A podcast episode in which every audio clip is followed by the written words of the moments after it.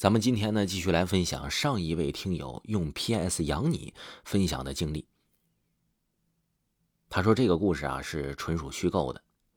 他说，如果有一天你知道你们宿舍除了你一个人，其他的人全部都是鬼，那你会是什么样的表情呢？阿明呢是今天新搬来工厂的第一天，他原本的宿舍里是住四个人。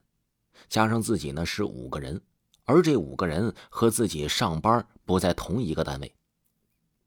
打个比方吧，就这样说：第一个人在第一单位，第二个人在第二单位，以此类推，就这样。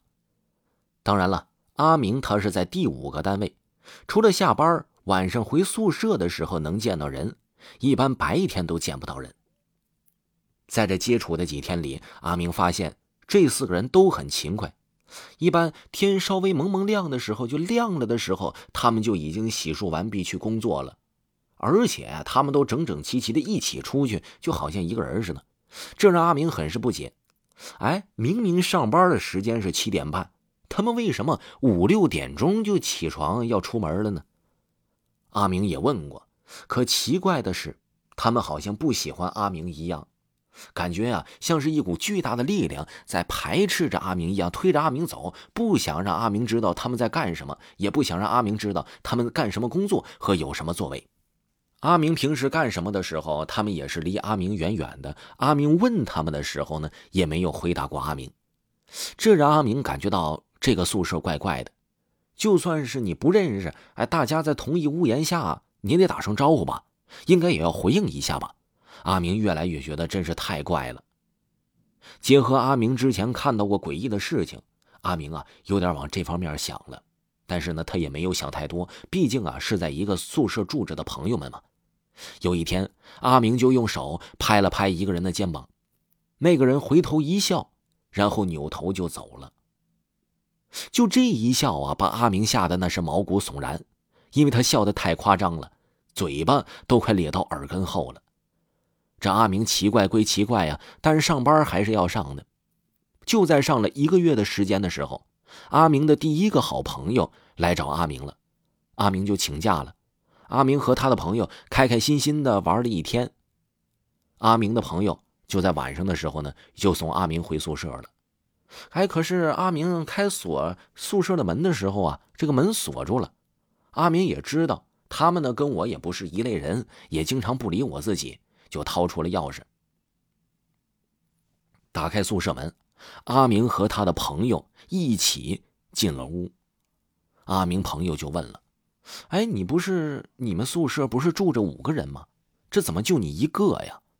阿明看了看旁边的床铺，指了指说：“那不是吗？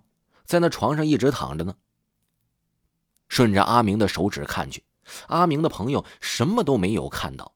但是那张床铺好像很奇怪，床单拉的老长了，而且呢，那枕头还往出耷拉了一截，都掉到地上了。阿明的朋友摇了摇头，说：“我没看到啊。”阿明以为自己朋友是不是跟自己开玩笑呢？哎，就在这时，床铺下面突然传来了响声。阿明的朋友以为那些人都躲到床底下吓唬阿明呗。不喜欢阿明带朋友回到宿舍呗，感觉是自己的宿舍呗。阿明就走上前一看，拉开床单，然后低下了头。